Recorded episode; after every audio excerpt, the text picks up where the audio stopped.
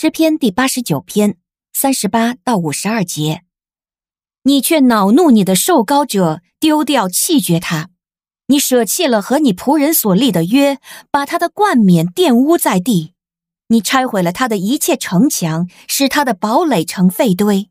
过路的都抢掠他，他成了邻国的人羞辱的对象。你高举了他敌人的右手，使他所有的仇敌欢喜。你使他的刀剑卷刃，使他在战场上站立不住；你使他的光辉消失，把他的王位推翻；你减少了他青春的日子，使他披上耻辱。耶和华啊，这要到几时呢？你要永远隐藏自己吗？你的烈怒像火一般焚烧，要到几时呢？求你纪念我的一生多么短暂，你创造的世人是多么虚幻呢？有哪一个人能长活不死，能救自己的性命脱离阴间的权势呢？主啊，你从前指着你的信实向大卫起誓要施的慈爱，现今在哪里呢？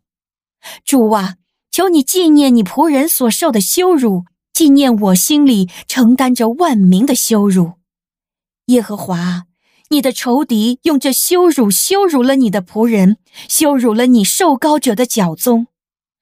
耶和华是应当称颂的，直到永远。阿门，阿门。您现在收听的是天赋爸爸说话网。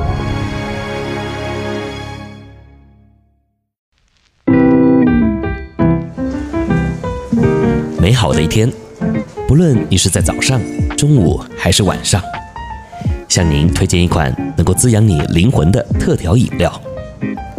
一会儿呢，就你和主，哎，对了，还有我，咱们一起来品尝这专属于我们的尔梅尔独享杯吧。我是周牧师，今天我们继续来看诗篇的八十九篇，我们要读最后一个部分，是三十八到五十二节。今天的经文呢，似乎有别于昨天我们所读到的啊，这画风一转呐，三十八节一开始呢就说到了神要弃绝他所高立的君王，然后紧接着的。就是一连串的委屈，还有厄运呢，像是什么篱笆被拆毁，宝藏成了荒场，甚至呢，连路过的人呐都可以抢夺它。四十四节还说到光辉止息，宝座被推倒于地啊。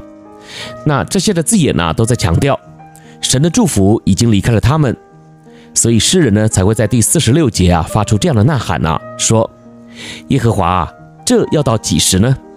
你要将自己隐藏到永远吗？你的愤怒如火焚烧，要到几时呢？说实话啊，一个人呢在苦难中啊太久的时候，很自然的就都会有这样的感觉，就是主不见了，或是主不管了。就像四十六节啊这里说的，主把自己呢给隐藏起来了。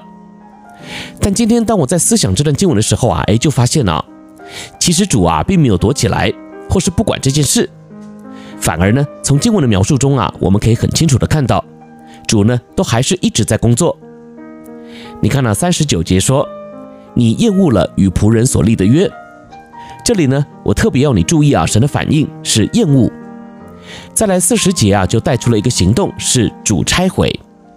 那后面四十二节，连仇敌能够兴起，都是因为主高举的缘故啊。甚至神还能够减少被拣选之人的年岁，使他蒙羞。那这些描述啊，都证明了一件事。就是主根本就一直在工作，他还在工作，就从来没有停止过。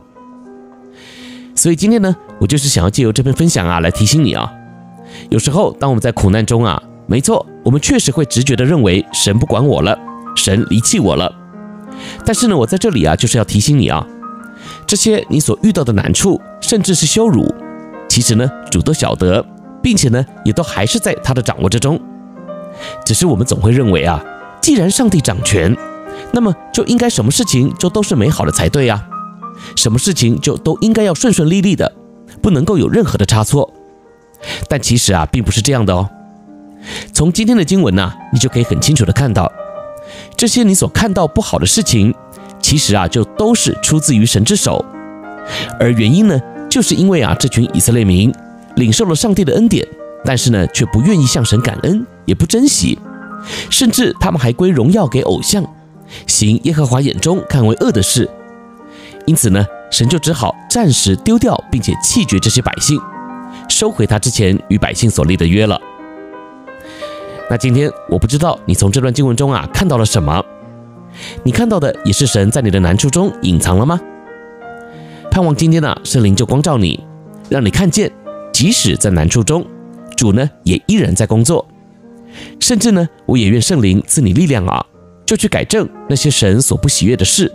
以至于啊，我们与神之间的约可以重新被恢复。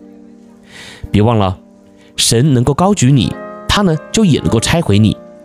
而关键呢，就在于你是不是也能够认真的看待，并且遵守神与你的约定哦。